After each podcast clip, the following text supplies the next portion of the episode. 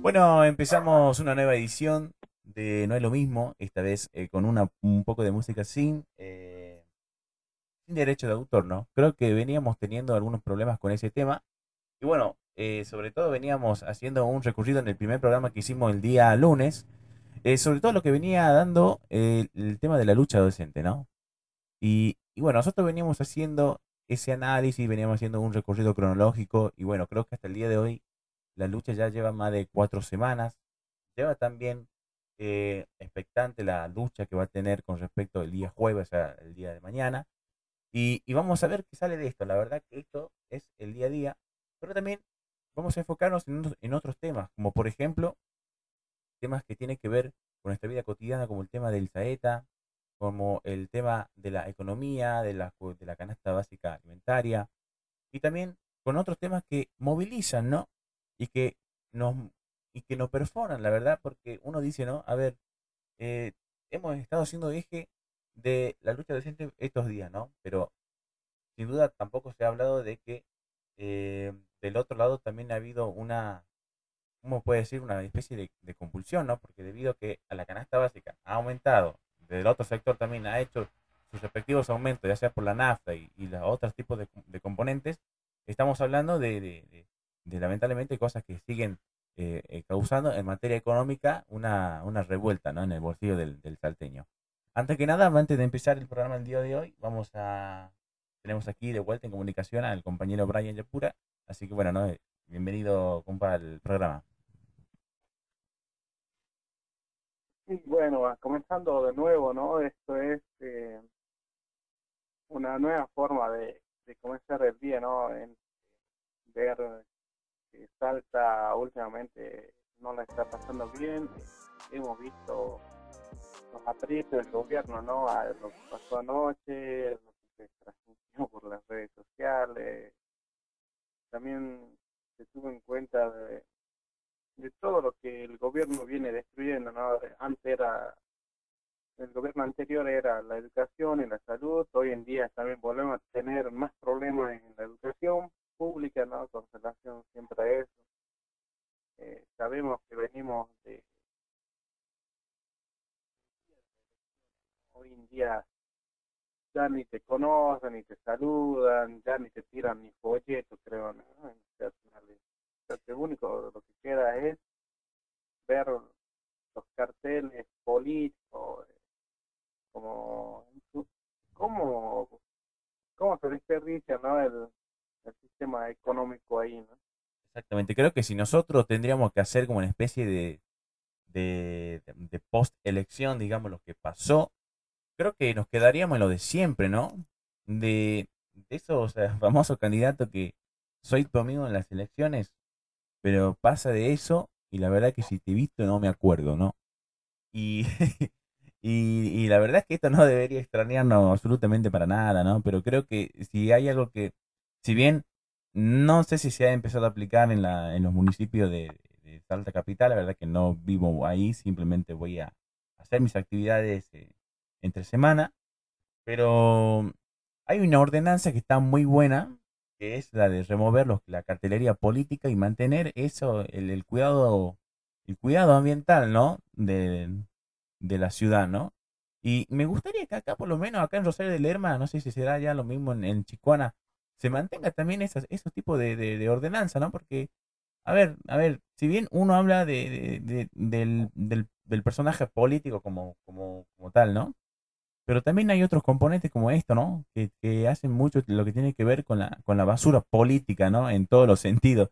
Creo que si uno se pone a analizar de, de, cómo se realiza una campaña, creo que hay una gran contaminación, ya sea de, del propio mensaje hacia la, hacia la audiencia, de, también de lo que es el propio espacio, ¿no? Donde cual eso se difunden del el, mensaje del político, ¿no? Sí, mira, te digo, ¿no? Acá, mm, la verdad, hemos tenido, creo, como a dos había hace cuatro años, creo que todavía la cartelería sigue, ¿no? Por ahí nosotros hemos dejado muchas cosas, ¿no? En el tiempo. El respeto hacia hacia la misma comunidad, ¿no? Hoy hoy se ve, ¿no? Que eh, cuando nos ven en la calle, ven besos y abrazos. Hoy en día nosotros necesitamos lo que sería la otra cara, ¿no? De lo que realmente para qué fueron electos. Realmente necesitamos que respondan por ese voto de confianza que se les dio una vez. Sí, pero creo que estamos hablando de un no y que ya viene de... de, sí, la verdad, ¿no? creo que todavía le quedan, son seis años para senadores, así que tenemos para rato todavía de los Y hemos seguido teniendo estos políticos que, a pesar de no haber hecho grandes gestiones, siguen renovando el poder, ¿no? En el caso de, del ingeniero Sergio Marramo, ¿no? Que también pasa también allá en, en el carril con Esteban y Andrea y, y, también el intendente. La verdad que no sé cómo será ya la gestión del intendente, pero eh, por la opinión que se viene recorriendo, no, yo estimo, no, no es muy buena, digamos, y, y seguimos teniendo estos tipos de, estos tipos de, de, personas que siguen renovando su poder, ¿no? Y, y yo siempre le decía en el programa eh, que pasó al compañero Brian, que uno cuando iba a votar, no sé si le pasaba lo mismo, pero yo sentía como que no había, digamos, algo que te emocione para ir a votar. Yo iba a votar y, yo miraba en la pantalla y decía, la, pucha, no, la verdad que no, no veo futuro ahí, digamos, es esto que, esto que me muestran, esto yo, yo ya lo viví en un momento. Yo ya los voté, me fallaron y no pasó nada y seguimos estando aquí en, en las mismas circunstancias, seguimos teniendo eh, ciudades eh, a veces en unas condiciones que la verdad que no son de lo más normal. Tenemos empleados municipales que también cobran sueldos que son irrisorios en cuanto hablamos de la inflación. Eh, hablamos de empresas privadas que trabajan en los municipios que también cobran contratos eh, inusuales. Eh, estamos hablando de un montón de componentes que lamentablemente los municipios del interior se vive y se vive un atraso bastante importante, ¿no? Yo te digo, las veces que tengo la oportunidad de ir a, a, Metam, y, y, yo veo una municipalidad que tiene peatonales, o sea, y es una localidad chiquitita, estamos, estamos hablando de una localidad grande. Eh, tiene peatonales, tiene una plaza linda, tiene un, cartel con fuentes de colores, y, y después vos regresás a Rosario y seguís viendo una plaza que, está normal desde el año 2000, digamos. Eh, quedó tal como lo, como lo, como lo dejó el, intendente de aquel momento, ¿no? A pesar de ser uno de los centros, digamos, que fue en su momento uno de los centros turísticos eh, más importantes de, de la provincia, y bueno, ahora se perdió todo eso a raíz de malas gestiones, a raíz también de peleas, disidencias políticas, eso se fue perdiendo, ¿no? Digamos, mira, le, comento, ¿no? Yo, como siempre vemos, mira, en el interior siempre hemos sido unas personas constantes en el viaje, ¿no? Viajar diariamente, digamos, en la mente cuando cambió la intendencia también se había pensado de una nueva cara política, ¿no? Y, el pensar, mira, eh, el, la gente anterior casi de 30 años, mira, ¿qué es lo que nos queda? y la verdad es que no, no nos queda casi nada, ¿no? y no sé, la verdad, yo te digo, yo la evaluación, a ver, la evaluación provincial que puedo hacer de, de, de, o sea, te digo, provincial y intermunicipal, se puede decir así, entre otras municipalidades. Eh, de mi parte no, sé, no es muy profundo porque hace, no hace muy mucho que la vengo analizando, pero sí, digamos, yo de mi parte hago ese contraste, digamos, bastante fuerte cuando hablamos de, de la realidad de un municipio y la realidad de otro, ¿no? Si bien en todos los municipios debe pasar lo mismo, que hay concejalías que em, no están laburando como tiene que ser, eh, sectores donde están bastante precarizados, pero digamos, en cuanto al tema estructural y cómo se viene manejando ciertos tipos de municipios, es bastante diferente con respecto al otro. Da, hago una pregunta como siempre le he visto de de que tiene un amor por Rosario, así como suena. Hasta el humor.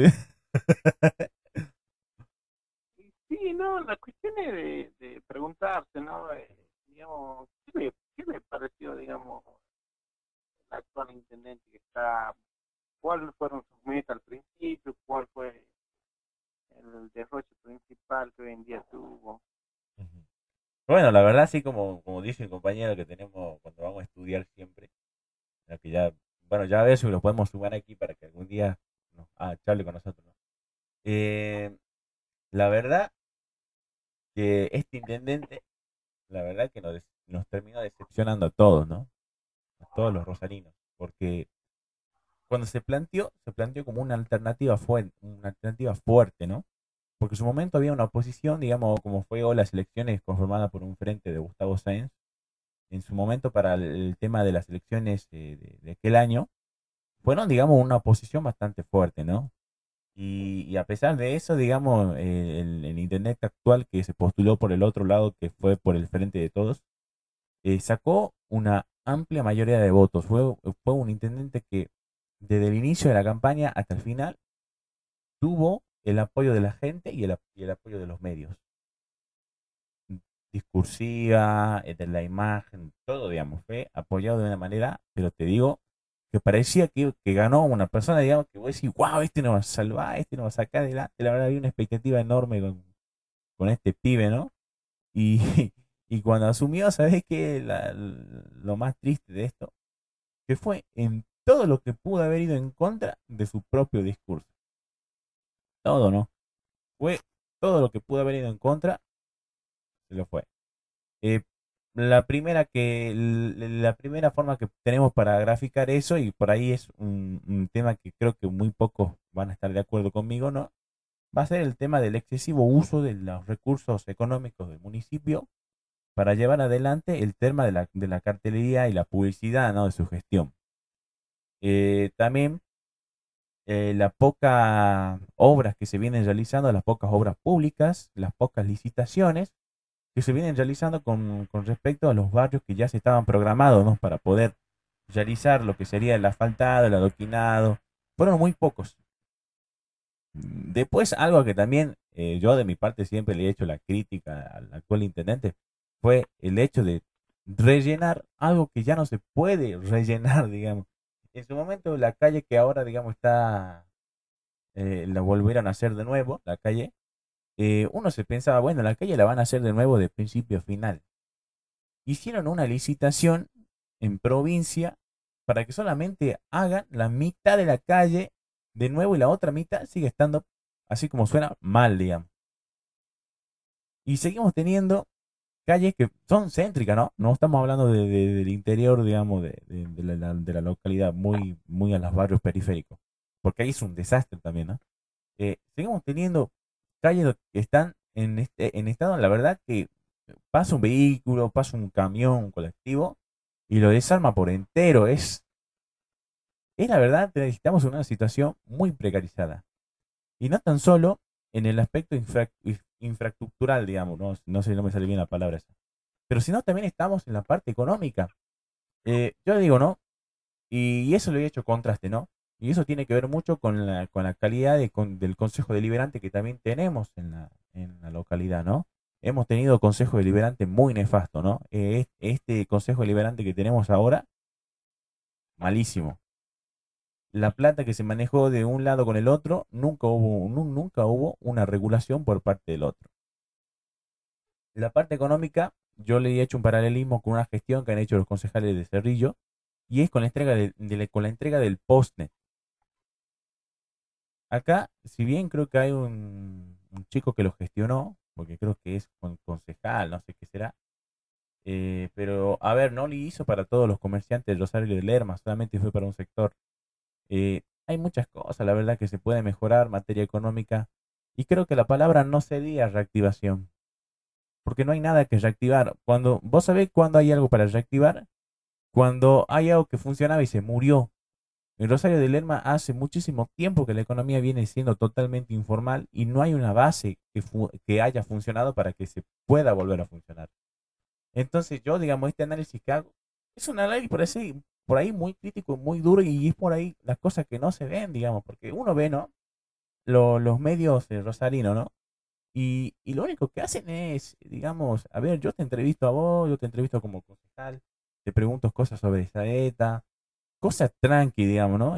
pero sin duda, vos salís de la radio, vos salís de, vos salís de tu esfera de medio y te encontrás con un barrio que sigue siendo bachado con, con ripio, el centro de la ciudad se sigue inundando, se sigue inundando eh, hay cuestiones también de los animales que siguen estando en la calle, eh, hay cuestión de, hay un gran porcentaje de la población en Rosario, de Lerma que sigue padeciendo abandono y, la verdad que estas cosas siguen aflorando, ¿no? Creo que es un poco para no eh, estirar tanto, la verdad que yo como digo y, la verdad que esto, la verdad como yo lo sigo sosteniendo hasta el día de hoy, ¿no?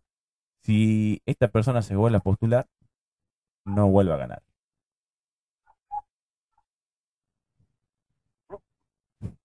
¿Qué es para pensar? así que mm, yo, yo, yo lo planteo así, ¿no? Así que eh, he visto también, ¿no? Que en las redes sociales también se le ha soltado un poco la, mano a esta, a esta persona y se lo grafica mucho, ¿no? Bueno, vamos a, a continuar vamos a continuar con, la, con el tema de hoy. Y bueno, un, poco para ir agregando un poco de información. Eh, ¿Se acuerda que el día de ayer iban, se iba a realizar una reunión a las 5 de la tarde por el tema de las paritarias docentes? Sí. Bueno, vamos a volver al tema informativo y vamos a volver que último momento no hubo un acuerdo y mañana continuarán las negociaciones. Esta tarde, Salta reabrió la paritaria salarial sin los docentes autoconvocados y el ministro de Educación Matías Canepa, junto con la secretaria de Gestión Educativa Roxana Celeste Dip, recibió a los referentes gremiales en las instalaciones del Centro Cívico Gran Bur. Mientras tanto, como si no existiesen, los docentes autoconvocados permanecieron afuera del acceso a la Casa de Gobierno.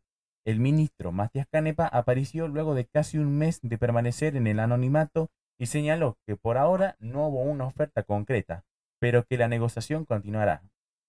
Dice con horario a confirmar y se extenderá los días que sea necesario. Esto sigue, dice, esto sigue mañana y va a continuar hasta que, hasta que se logre un acuerdo. Lo que quedó en claro es la voluntad nuestra y la de, y la de distintos referentes gremiales. Nosotros tenemos que garantizar que el salario esté por encima de la inflación, manifestó el actual ministro de Educación de la provincia de Salta, ¿no?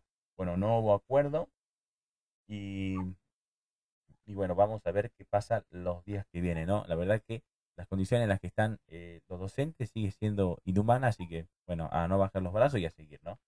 Eh, vamos a continuar también con otro titular de el diario Con Criterio Salta. Eh, una joven mamá denunció que una empleada de la FIP discriminó a su hijo con autismo, ¿no? Eh, el viernes pasado su pequeño tuvo una crisis mientras esperaba en la oficina pública y una empleada identificada como Cristina Alderete le gritó, callen a ese crío. Una joven mamá recurrió al INADI Salta para denunciar por discriminación a la contadora de AFIP, Cristina Alderete. Fue por una dramática situación que volvió el viernes pasado en la oficina estatal. Esperaba para hacer un trámite del monotributo cuando su hijo de tres años, que tiene autismo, tuvo una crisis contó que Alderete salió de su oficina y gritó, en ese crío. La mujer le explicó la situación del, pequeño, pero solo tuvo una respuesta aversiva, burlesca e indiferente. María pidió el libro de quejas, de que, el libro de quejas, pero el policía que custodia el ingreso de, a la FIP le respondió que no lo tenía. No pudo dejar en constancia su reclamo en el organismo estatal. El efectivo le dio la razón, al igual que la empleada que la atendió un minuto después en el box 5. La joven mamá atinó a alzar a su pequeño y salir del lugar. Lloré durante tres cuadras y solo me percaté de llamar a mi marido para contarle lo que habíamos vivido. Después conté nuestra experiencia en mi cuenta de Facebook e hice la denuncia en el INADI porque yo hice porque yo puedo entender que la gente no sepa de autismo pero no que mi hijo haya sido discriminado y llamado crío de esa manera tan despectiva, contó María en una entrevista con el periodista Ángel Mancilla de Central Policial. Bueno, ¿no? Wow, sí, la verdad, antes, antes no sé, si hoy en día creo que cada vez las cosas son más difíciles, ¿no? Bueno, no sé si pudo eh, observar esto, pero creo que eh, los temas de, discriminación, de racismo, de, todos los componentes que uno puede ver discriminatorio, ¿no? Hasta de la orientación sexual, ¿no? Están aflorando mucho y no tan solo en la sociedad, sino en personas que hoy tienen cargo, ¿no? Así que, eh, la verdad que esto, ¿qué pasó ahí? Nadie está pasando, ¿qué pasó? Se te capó la tortuga, ¿no? Dice, bueno, vamos a continuar. Eh, hay un video que está circulando en las redes sociales, no no tan lejos del tema político, de Juan Manuel Ortubey. Nos estamos haciendo un repaso por todos los medios informativos eh, y vamos haciendo así, digamos, para no aburrir a la gente con, tanto, tanto opinión mía.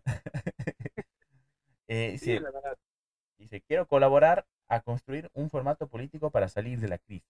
Juan Manuel Ortubey, ex gobernador de Salta, analizó la política nacional y se refirió a la hiperpolarización, la actualidad del peronismo y apuntó a conformar un nuevo formato político alejado de, alejado de un cargo, respaldando a Randazo en su candidatura pese a no mostrarle en actividad pública. No, no sé si quiere que compartamos el video, lo escuchamos. Sí, sí, no hay problema. Eh, la idea está en eso, ¿no? Desmentir, ¿eh? situaciones que dicen, situaciones que vivimos, ¿no?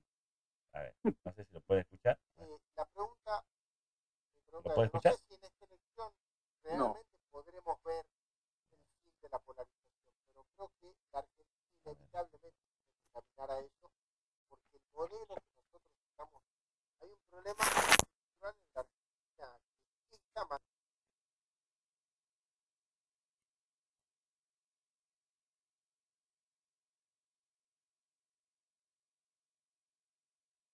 ¿Lo escucha ahí?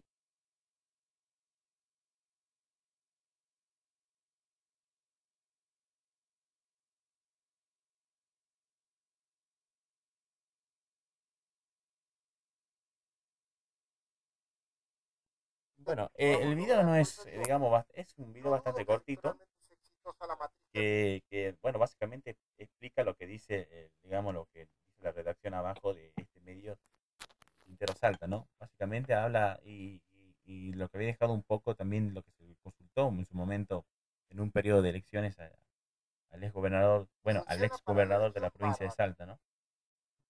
Eh, bueno, sigamos. Tengo, tengo para, para comentarlo, Esto lo publicó hace una hora en formato Salta, ¿no? Trota confirmó que validarán cambios en el protocolo de asistencia escolar. El ministro de Educación, Nicolás Trota, adelantó que esta tarde se reunirá con el Consejo Asesor para el regreso a las clases presenciales, para continuar analizando y definir las propuestas de cambios de protocolo en la escuela, que se validarán mañana en la reunión del Consejo Federal de Educación con el objetivo de la presencialidad de no es algo nuevo, ¿no? Algunos ya tenemos presencialidad de comienzo de año, ¿no? Sí, eh, vos sabés dónde, vos sabés dónde hay lugares donde no están teniendo presencialidad todavía, es en las universidades. Es el único lugar que hasta el momento sigue teniendo virtualidad. Y bueno, creo que van a cambiar algunas cosas, ¿no? ¿Sabés lo interesante de ayer cuando se publicó el flyer em, por parte del gobierno de la provincia? Que hay muchas cosas que han vuelto a la, reactivación, ¿no?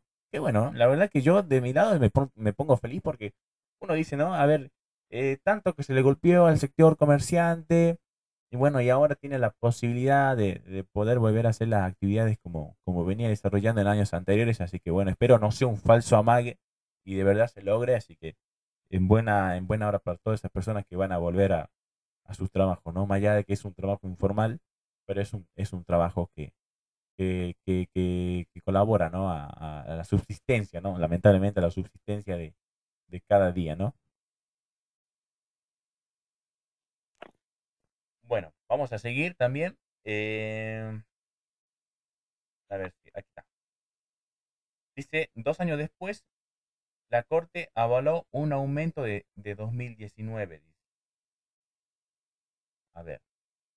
Esta, esta nota pertenece al diario El Tribuno, así que bueno, vamos a hacer un repaso por todos los medios informativos. Y dice, dos años después, la Corte avaló un aumento del 2019. El máximo tribunal de la justicia provincial rechazó el amparo que realizó la Asociación Civil de Usuarios y Consumidores contra la suba del boleto del colectivo. A dos años de que se frenara el aumento de colectivos que la Autoridad Metropolitana de Transporte AMT autorizó para Saeda en 2019, la Corte de Justicia de Salta resolvió a favor del organismo de control un recurso de amparo vinculado con el incremento en el valor del boleto de ese año. La decisión de la Corte contó con el, voto positivo de Sandra Bonari, Guillermo Alberto Catalano, María Alejandra Gaufín y Teresa Overo Cornejo. Se trata de un recurso de amparo que había sido presentado por la Asociación Civil de Usuarios y Consumidores Unidos. Entre fundamentos, la Corte señala, entre otros motivos, que la primera decisión tomada por el juzgado de Minas, de, Minas Poder Judicial, Distrito Centro, no dio razones suficientes para demostrar de qué manera el procedimiento instrumentado por la MT amenazó o lesionó el derecho de los consumidores y usuarios. A la vez, se destaca, se destaca que la AMT cumplió con todos los pasos establecidos en la convocatoria a una consulta pública para conocer la postura de los diferentes organismos de la ciudad, además de los ciudadanos en particular. Entre los puntos más relevantes del fallo se puede mencionar que la, resolución que dispuso a instrumentar la convocatoria al procedimiento para la documentación de consulta para tratar la, solicitud de incremento tarifario para el servicio masivo de transporte concluyó que no resalta ilegal por cuanto como, por cuanto como correctamente se expresó en la sentencia, encuentra sustento normativo en la disposición de la Ley 7322, que no define el tipo de procedimiento consultivo a utilizar, ni plazos de publicación, ni de tiempo en el que el documento debe ser exhibido. Señalaron que tampoco luce ostensible, arbitraria ni irrazonable si se tiene en consideración que además de las publicaciones efectuadas en el boletín oficial y en un diario de circulación local, el órgano regulador dispuso notificar de tal procedimiento a todos los municipios integrantes de la región metropolitana de Salta, a la Cámara Legislativa y a las diferentes y a los diferentes organismos e instituciones de defensa de los usuarios, ello con la finalidad de contribuir a una mayor participación. Bueno, esto viene un poco de la mano de bueno, vamos a leer una cita final, no debe soslayarse que ante la presunción de la legitimidad de que gozan los actos de los poderes públicos, y en particular los actos administrativos impugnados, correspondía a la asociación actora demostrar los vicios que se le atribuyen en extremo que en base a las alegaciones y pruebas eh, en el expediente no surgen en forma ostensible, por lo que cabe destacar la existencia en la especie de un obrar arbitrario que torne procedente de la acción, concluyeron, ¿no? Bueno, no creo que en su momento, cuando se aumentó el boleto, fue un golpe al bolsillo bastante importante. Y, bueno, eh, la verdad que no estaba enterado de este tema. Así que mira, la, se le hizo, ¿no? La verdad que eh, bastante interesante. Se le hizo, pero igual, no llegó a nada, así que no sé. Eh, no sé qué tiene de, de, ahí para aportar de ese lado.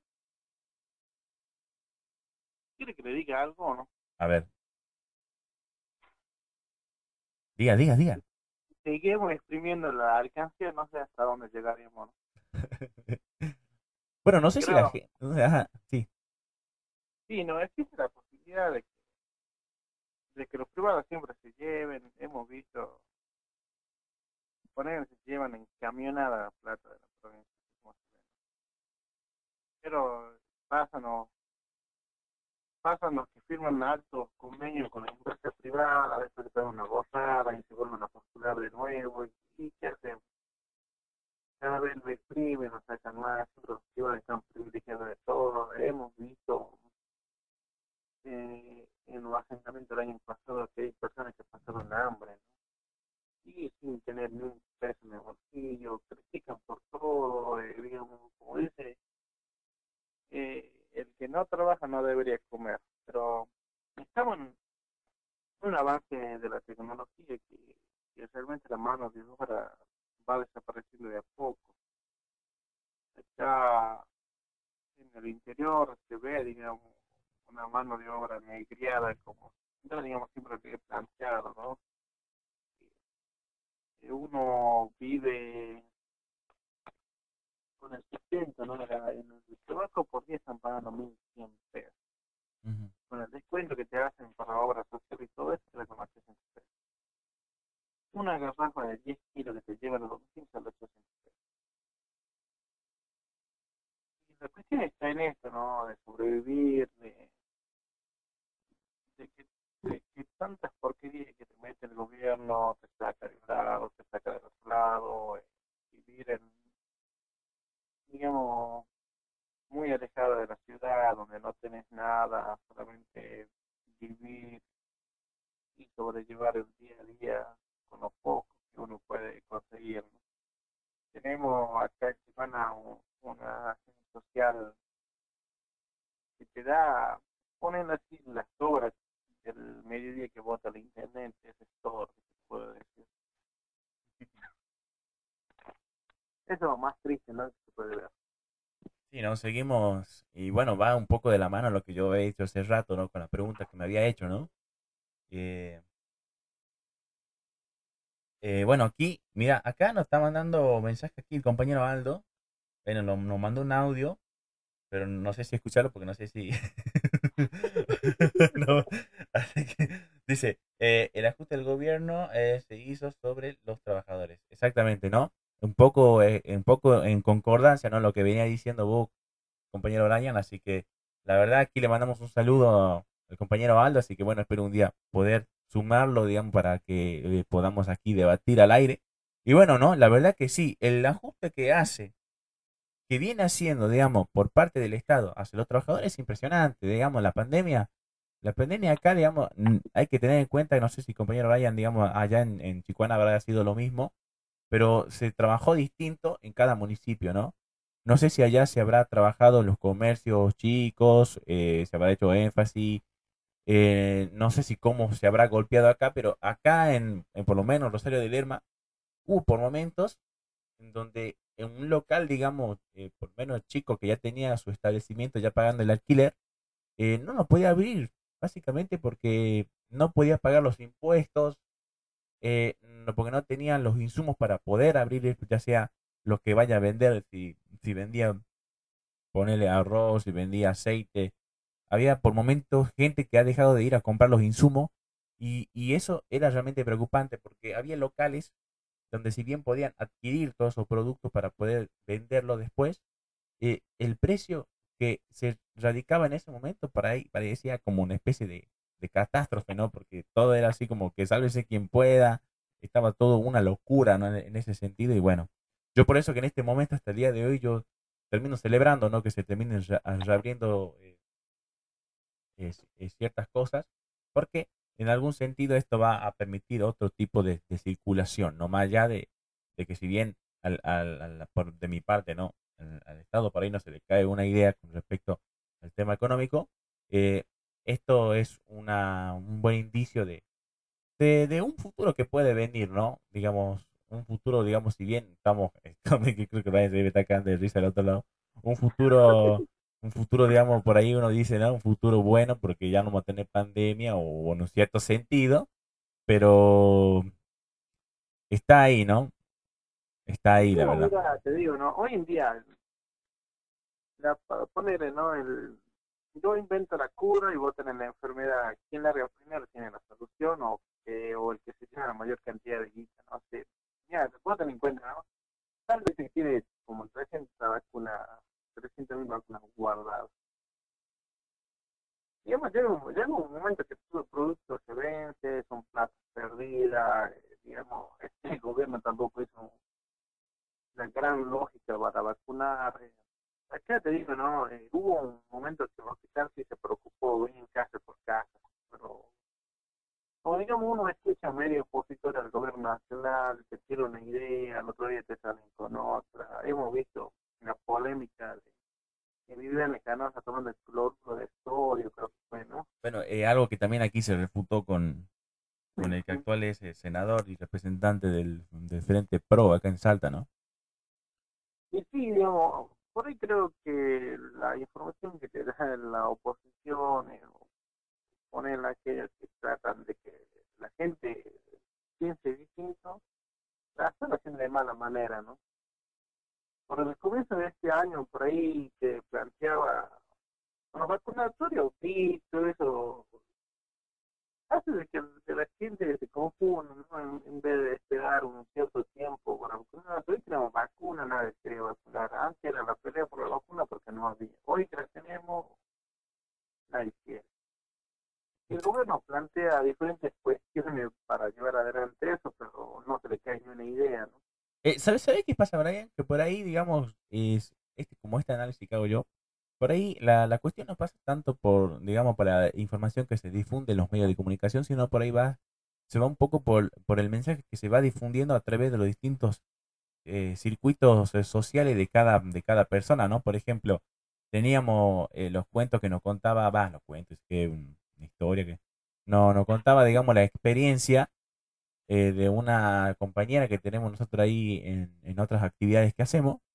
Y, y, nos contaba, ¿no? Que por ahí una persona, una llegada a, a, ella, se había vacunado con la, con la moderna y que le había caído mal y también otro que otro familiar mío que también dijo lo mismo, que se habían vacunado con la combinación de la AstraZeneca e hizo con otra combinación de vacuna y también le pegó mal. Y por ahí como que termina generando ese ruido en la sociedad y ese ruido se va replicando en las, en las distintas redes sociales, ¿no? Yo como digo, no hay eh, peor medio de comunicación también que pueden existir que sean las redes sociales, ¿no? Porque por ahí se difunden un montón de tipos de información que vaya a saber si es real o no, o o vaya a saber si, si lo que estás leyendo es verídico o no, ¿no? Y, y, y eso también lo hemos visto de los propios medios ya establecidos, ¿no? Estamos hablando de, de medio picante, ¿no? Que también se ha tirado cosas que por ahí fueron sacadas de contexto. Así que aquí la verdad que yo como te digo, ¿no? Esto ya no pasa por mí una, por una cuestión informativa. Esto pasa de mi lado por una cuestión meramente personal de saber si yo quiero si yo quiero eso para mí o no, digamos. O sea, es eso nada más. Y por eso, por ahí, cuando uno dice, no, yo quiero, si yo me puse la Sputnik, yo quiero ponerme la Sputnik. No quiero ponerme la cuchuflito, no sé cuánto, ¿viste? Eh, creo que el, el, debate que se genera va por ese lado. No sé, yo lo veo de, desde ahí. No sé si cómo, y cómo lo verá usted. Sí, no sé, mira, te digo, no tanto tanto que hicieron énfasis en una vacuna, hoy en día tenemos variadas. Eh, se plantea por una cepa nueva o las conocidas delta y por ahí nosotros como del interior, por ahí digamos, como dijo el gobierno, no que vengan los turistas, vienen los turistas, que vengan las cepas, vienen las cepas, digamos como que no hubo un control de eso, ¿no? Y hoy la sociedad anda libremente, no le interesa si está el coronavirus o no está. A ver, yo, a ver yo, yo, le voy a hacer una pregunta bien difícil, así, bien fácil y difícil, ¿no? Así como siempre me pregunto. eh, vio que es, vieron que, que se habilitó este, este 15 de septiembre, se oficializó por parte de, de la iglesia y también por parte del gobierno eh, lo que sería el milagro, ¿no? Yo le pregunto al compañero Brian, que es una perspectiva personal, ¿no? Sobre esto, si está de acuerdo o si por ahí piensa que eh, es un poco precipitado o, o, de manera contraria. Ya debería haber, digamos, la posibilidad de que todos podamos ir a hacer la procesión o sobre los peregrinos. ¿Qué piensan los peregrinos?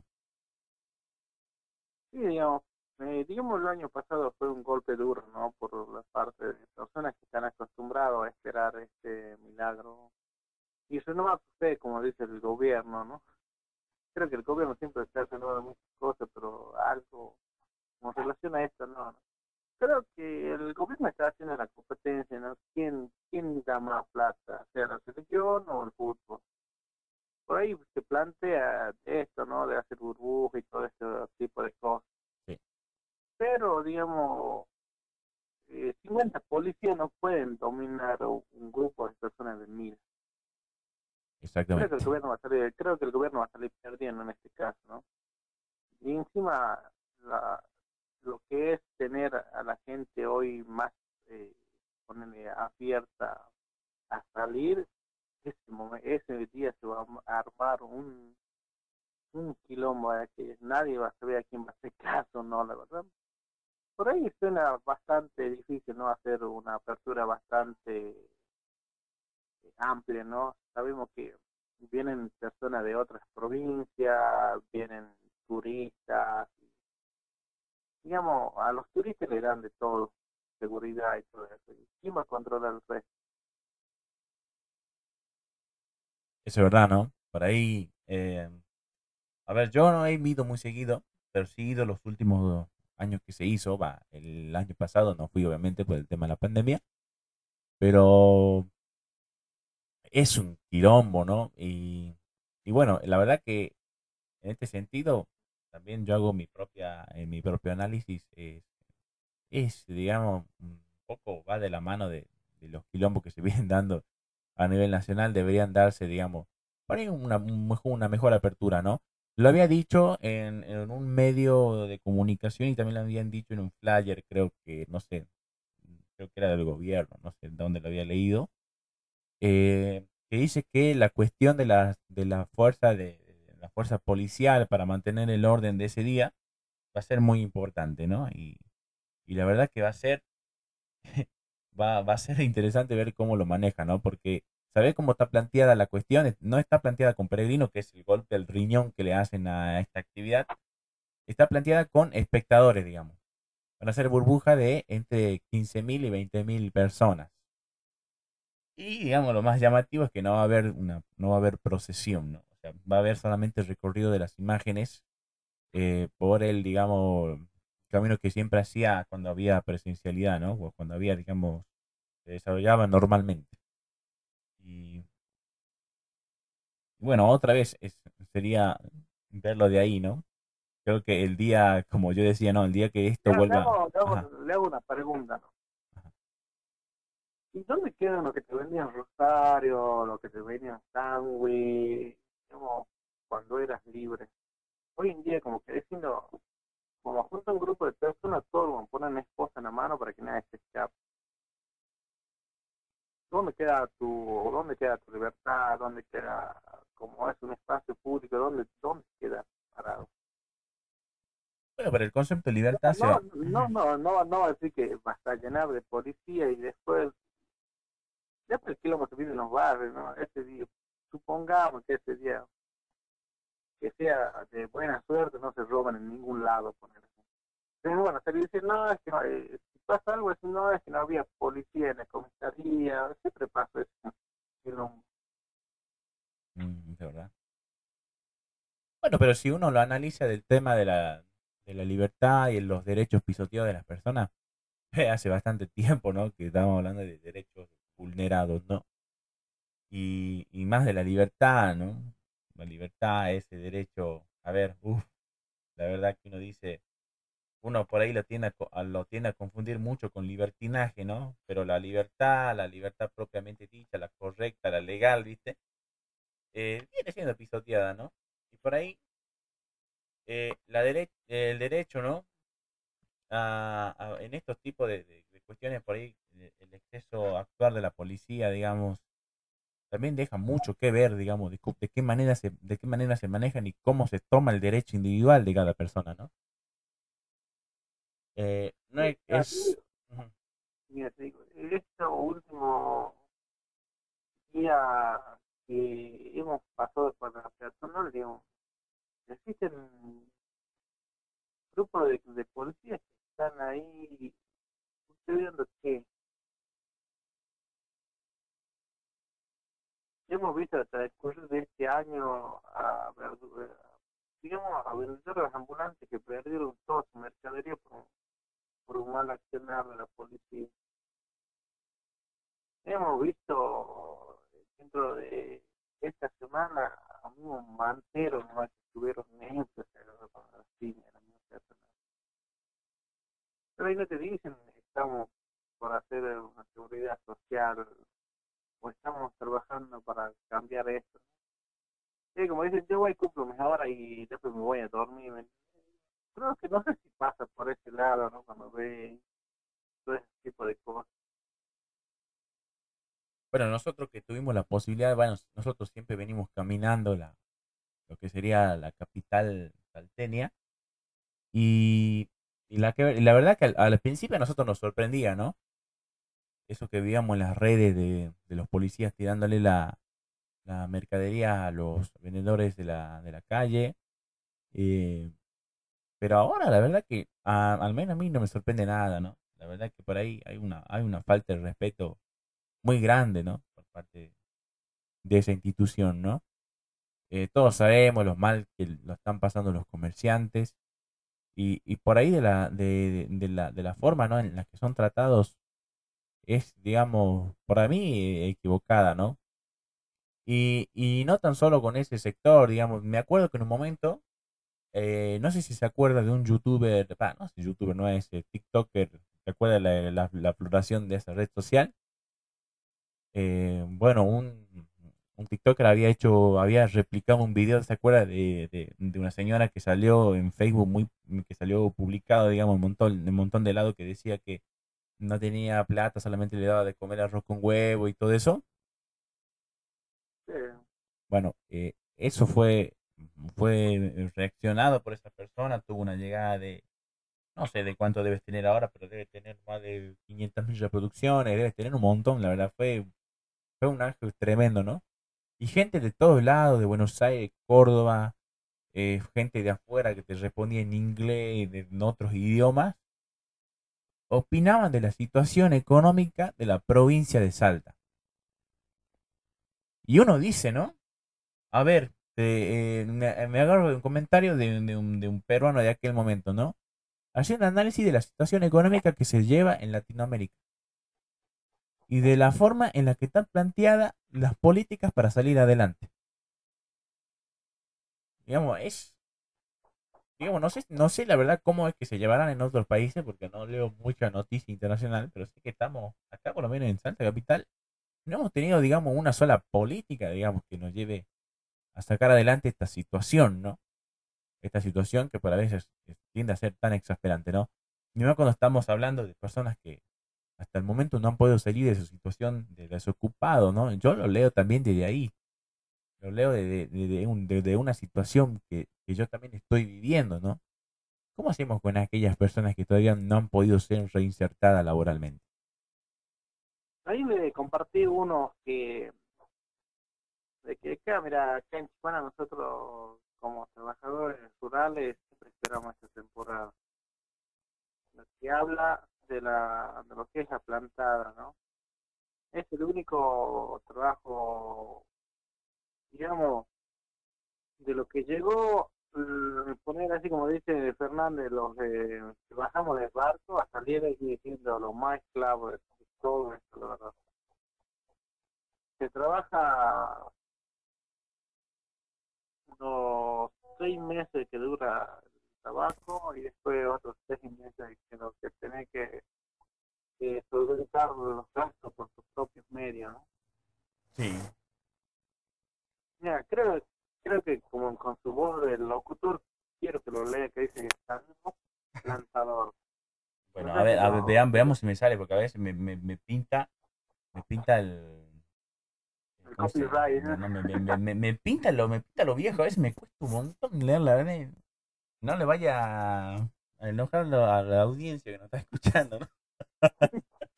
Ver bien, man. Dice, bueno, salud, dice, saludo plantador.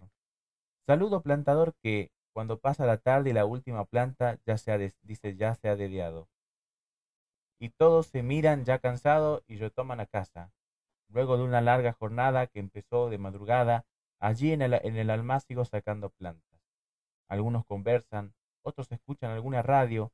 Así pasa la mañana, ya el último, las piernas cansadas, no saben cómo adecuarse y ruegan que sean las doce. Comida fría o caliente, algunos almuerzan y a la plantada mucha agua porque hay que combatir el calor y la deshidratación. Y para no acabar la botella del compañero que al último, muerto de sed, ya no tiene ni una gota y todo por ser un buen amigo. Y así dediamos toda la tarde, embarramos nuestras manos y el pantalón, y el sol que te quema sin cesar. Este es el trabajo del plantador, del rural, que ya se ve caminar por las calles de la ciudad, con sus trapos en la cabeza, mochilas al hombro, van y vienen, orgullosos, saben ganarse el pan del día. Saludos plantadores que ya empezaron una nueva temporada. Éxitos. De Roxana Rueda, la foto que se ve en las publicaciones de Juan Pérez. Bueno, ¿no? De aquí compartimos la publicación de Luis Alberto Aramayo. La verdad, ¿no? Que eh, el trabajador rural, la verdad que mi, bueno, mi, mi viejo, digamos, tuvo la oportunidad de trabajar en un momento. Bueno, no sé si este, estos años también lo vaya a volver a encontrar con esta actividad, pero es dura, ¿no? Es dura y, por ahí uno cuando, cuando tiene que hacer esos análisis, me acuerdo que había un texto también que había leído, que, que había leído, digamos, en otro momento, que también hablaba sobre la labor del docente, también a uno lo llega y, y- le emociona, ¿no? Porque se- hay, hay un esfuerzo atrás y, y por ahí uno dice, no, la pucha, vivo laborando como negro, eh, ponele unas ocho horas al día o, o, o- o por ahí estoy todo el día trabajando y, y lo que cobro no me alcanza ni siquiera para comprar una tira de asado, hermano. Ya te digo, no, eh, creo que cuando uno plantea eh, salir de, la esclavitud, el gobierno rural nunca lo puede hacer. Tiene que trabajar 65 años de edad para tener una crisis de jubilación. Hoy, digamos, ser jubilado creo que, la mayoría lo ve como una, delincuencia, ¿no? No, tener nada, vivir eh, con, con un impuesto, es una mochila que te pesa de por vida. Altos impuestos, ingresos bajos. eh, digamos, el día que vos quieres plantear algo, como que alguien va a tener que de antes de casa para, para comprar una cosa. Realmente era difícil el comienzo y el final de una temporada de tabaco. ¿no? Y encima son los que menos, los que menos se ven, ¿no? En las calles, ¿no? Nunca hicieron marcha, nunca hicieron corte. Y por el maltrato de que reciben día a día, ¿no? Lo legal era trabajar de 8 horas y están trabajando 10 horas. ¿no? Literalmente te, pagan de 8. Ese es lo, lo difícil que se vive ¿no? hasta, digamos, en el Valle del Lerma, ¿no? Porque mujeres también se pone tabaco, ¿no? Yo le hago una pregunta al compañero. Yo la verdad no estoy muy interiorizado sobre el tema, sobre el tema de los trabajadores de rurales. Eh, pero ellos bajo qué, digamos, ellos están ellos están eh, sindicalizados bajo aún o, o estar bajo una representación, algo por el estilo. Sí tienen representantes, pero únicamente dan la cara cuando es necesario y después se pegan una bolsa. Es como el Mm. gobierno, es hoy te ayudo y después mañana vemos, si llueve, te volvemos a dar, ¿no? Sí, ese, bueno, eso la verdad que eso está pasando con casi todos los representantes y los trabajadores, ¿no? Una, es una cotidiana, es una cotidiana, la verdad que pasa entonces siempre, ¿no? Y bueno, eh, como dice, vale darse la mano con el gobierno. ¿eh? eh, bueno, por suerte del otro lado tenemos un compañero que, bueno, nos escucha, siempre nos comenta, que es Aldo Serpa, digamos, que él, bueno, él tiene, digamos, su visión construida con respecto a este tema, y yo sé que él debe tener una opinión muy fuerte, ¿no? Una opinión bien construida sobre lo que es los sindicatos y cómo se manejan, ¿no? La verdad que en un momento, la verdad estaría bueno que, lo podamos sumar, que lo, que lo podamos, eh, bueno, quizás la próxima, la próxima emisión del día viernes, no sé si lo podremos sacar o no, eh, por ahí lo- no sé si se dan los tiempos, pero está bueno, ¿no? Que se armen estos tipos de debates y que podamos eh, por ahí construir una visión más acabada sobre el tema, ¿no? Bueno, son las eh, 12 del mediodía, vamos casi una hora de programa, así que bueno, eh, vamos a vamos a despedir el programa por el día de hoy, no sé si quiere agregar algo, compañero, así que bueno, la verdad que hemos tenido una jornada espectacular y ya es el segundo programa. Sí, la verdad, antes, mira, antes costaba, hoy en día estamos más sueltos, ¿no? Digamos, fue como nuestra carrera, ¿no? Primero fue difícil, hoy día estamos por finalizar y comenzando un proyecto. ¿Sabe extra, qué, ¿no? Franco? De Deberían grabarle un par. Un medio de comunicación, ¿no? Siempre fue eso, así, de nuestra parte, tener un medio de comunicación propio en el cual nosotros podemos mostrar la realidad desde otro punto, ¿no? Por ahí vemos que muchos medios te las cuentan como ellos quieren que vos las veas y creo que sí, como es, como es el, el que se postura a ser concejal, por ahí, por ahí te camina, te camina el barrio más olvidado solamente para conseguir el voto y cuando gana, mm, creo que ya ni te conocen ni anduve por tu barrio.